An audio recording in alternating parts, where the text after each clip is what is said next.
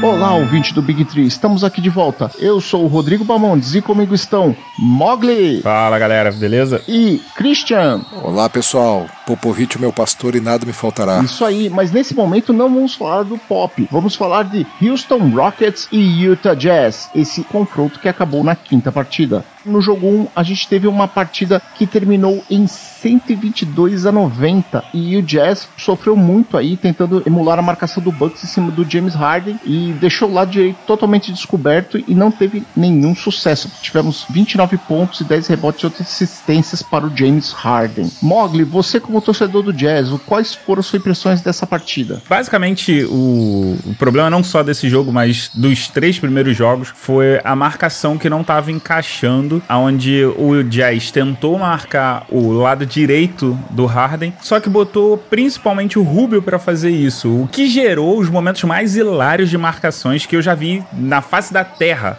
Tudo que o Rubio tentava fazer era qualquer coisa, menos marcar. Porque nunca vi uma pessoa que marca de tal maneira que cria um corredor pro jogador que você tá marcando e, quiçá, às vezes vai para trás. Como é que tu marca atrás? Chega a ser desesperador. Se fosse no meu time, eu estaria desesperado com isso. Mas, Christian, o que, que você achou também das uh, atuações do Mitchell e do Gobert? É, eu achei que eles ficaram devendo um pouquinho também. Principalmente porque teve muita falha de cobertura nessa marcação. Como o Rubio falhou muitas vezes, aí o Jazz tentou fazer cobertura e aí o que, que acontecia? sobrava capela. Basicamente, o que aconteceram no jo jogo 1, 2 e 3 foi o seguinte: principalmente o jogo 1 e 2. Você tentava marcar o lado direito do Harden e criava um corredor. Nisso que você criava um corredor, abria. O Harden ia direto pro Gobert. O Gobert ia para marcar ele, ou o Harden fazia um, aquele flow, que ele joga e deixa a bola cair, ou ele fazia um alley-oop pra qualquer pessoa que tava perto, ou dava uma assistência. O que deixava o Gobert sozinho na, no garrafão. Exatamente. E a gente só não tem mais gente para falar do Houston porque foram sete jogadores com mais de dois dígitos de pontuação. Indo pro jogo 2, nós tivemos praticamente a repetição do primeiro jogo com 118 a 98 com um triplo-duplo de James Harden e uma partida muito ruim do Joe Ingles. Mogli, você já comentou alguma coisa dessa segunda partida, mas teve alguma diferença sensível que você viu? A marcação começou a fazer efeito, o time começou a se ajeitar, mas mesmo assim a gente tem um problema de, por exemplo, o Eagles que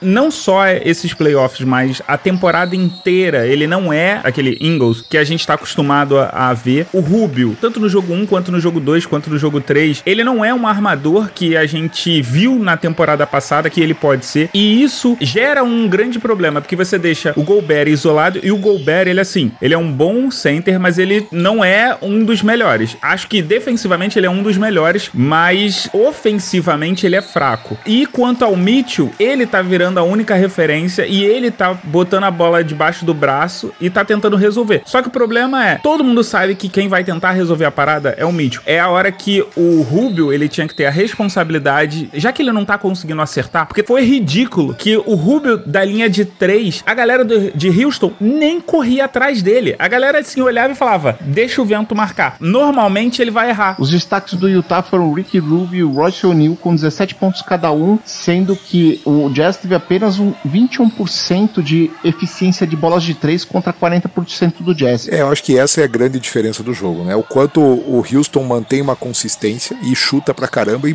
e consegue meter bola o tempo todo. E tem outra, cara. Se o teu time precisa se apoiar em Joe Ingles e Rick Rubio, cara, tem alguma coisa errada. O ano que vem aí, seu Utah Jazz, por favor, vamos fazer uma troca gigantesca aí para ver se a gente azeita esse time. E aí não quero ver meu amigo Mogli chorando mais um ano, por favor. o cover, ele chegou para ser a solução das bolas de três do Jazz. Só que ele não tem feito as bolas de três. Quem chegou mesmo? Cover. Ah, tá. Só, então tá bom. Então, aí é que tá. Ele, desde que saiu do Jazz, meteu aquela série de, porra, em toda a partida ele metia uma bola de três e o caramba quatro. A série mais longa de bolas de três que existe. Mas eu acho o Cover um jogador qualquer. Uma parada que o, o Cadu já comentou, o Jazz não entendeu que, cara, o dia que não tá caindo bola de três, vai vai pra bola de dois. E, diga-se de passagem, o Jazz foi para casa mais cedo por conta dessa insanidade de ficar chutando de três. Partindo pro jogo 3, que foi o mais equilibrado dessa série, performance de 101 pro Utah, 104 pro Houston. É, foi um jogo em que o Jazz começou muito bem, mas ele acabou se complicando por conta do próprio nervosismo. Coisa que quase aconteceu no jogo 4,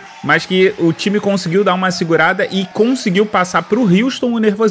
Vendo como o Harden tava ruim nas bolas e tal, e como poderia ser o jogo, eu achei que o Utah levava esse. E quando o Utah perdeu, eu falei, putz, eu cheguei a achar que poderia ser uma varrida. Então, esse foi aquele jogo em que você viu que, porra, a marcação dá certo. Encaixou a marcação, é. Só que é aquele lance, quando você perde a partida por três pontos, foi detalhe muito pequeno ao longo da partida, bobeira. Não, não tem muita, muita quem culpar, assim. Foi lances finais que decidiram a partida. É, essa partida aí teve, para mim, o, a marcação de fato foi uma diferença, mas principalmente o Gobert na cobertura. Se você observar como ele marcou e ele dá um. Aí o, o Harden ficou sem tanta opção de dar alley-oop pra capela e para todo mundo, para qualquer um que pula um pouquinho no Houston, fazer 20, 15 pontos no jogo. O jogo foi muito mais duro e foi o tempo todo troca de liderança, um time chegando perto do outro, não desgarrou muito, né? Fora o começo do Harden que foi péssimo, o jogo todo foi, foi muito equilibrado. É aquele negócio, o Gobert ele precisa de um companheiro. A gente já viu que Favors e Gobert não conseguem jogar juntos. Conseguem jogar juntos, mas o time não fica tão bem organizado com os dois juntos. O Favors já tá entrando numa fase onde ele vem melhor vindo do banco do que começando como titular. Esse desempenho dele, né, esse que foi o melhor desempenho da série como um todo, mostra que o, o Jazz precisa procurar, além de um PG, precisa procurar um PF para poder organizar o time. Eu tenho uma sugestão para você, cara. Cristiano Felício.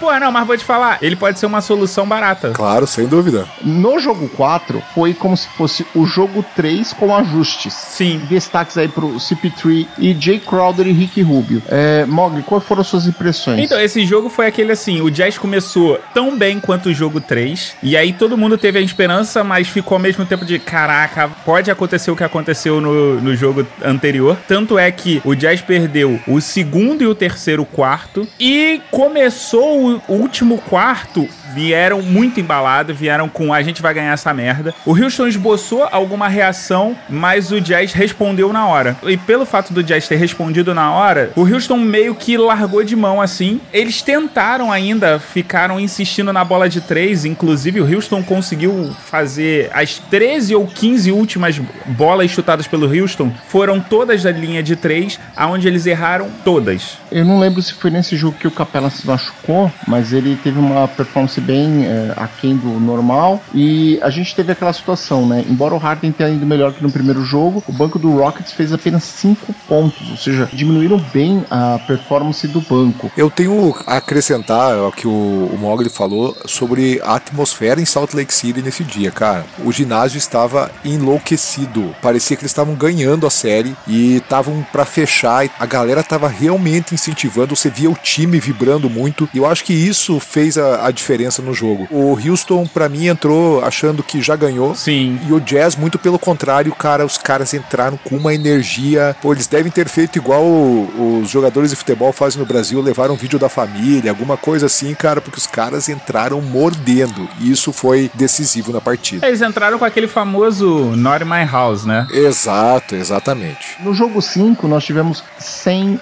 a 93, fechando a série com 26 pontos de James Harden e duplo duplo do Clint Capella. A gente teve uma performance meio limitada do, do Jazz. Então, cara, esses números eles escondem um pouco do que aconteceu nesse jogo, porque esse jogo ele foi muito parecido com o jogo 3 e o jogo 4. Foi um jogo brigado, um jogo pau a pau o tempo todo. Só que no último quarto, aonde o Jazz abriu uma diferença e tinha que administrar. Só que a porra da vontade de chutar de três que os times da NBA têm atualmente ferraram com o Jazz. O, o Jazz já tava errando alguns lances, o Donovan Mitchell teve dois turnovers, então isso já automaticamente tirou a estabilidade dele. E logo em seguida desses dois turnovers, você teve um chute de três que tava aberto pro Rubio. E o Rubio, ele erra, mas ele erra muito feiamente. Era uma bola que era só você fazer uma bola de dois. Foi num contra-ataque, se eu não me engano, e o Jazz quis fazer uma, uma cesta de três. Errou. Foi assim, sabe aquele erro que não é o fundamental para acabar a partida, mas é aquele erro que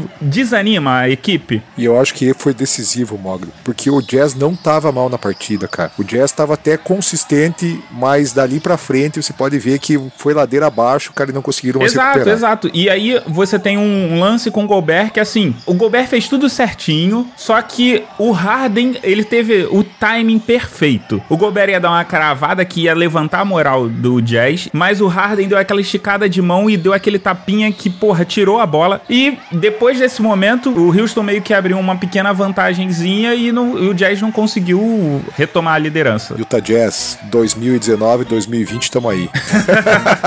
Ouvinte do Big Tree, voltamos daqui a pouco. Valeu, tchau, tchau.